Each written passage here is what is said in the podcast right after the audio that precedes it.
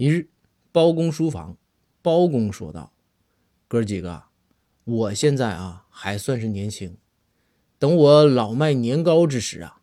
我就不干开封府尹了，太累。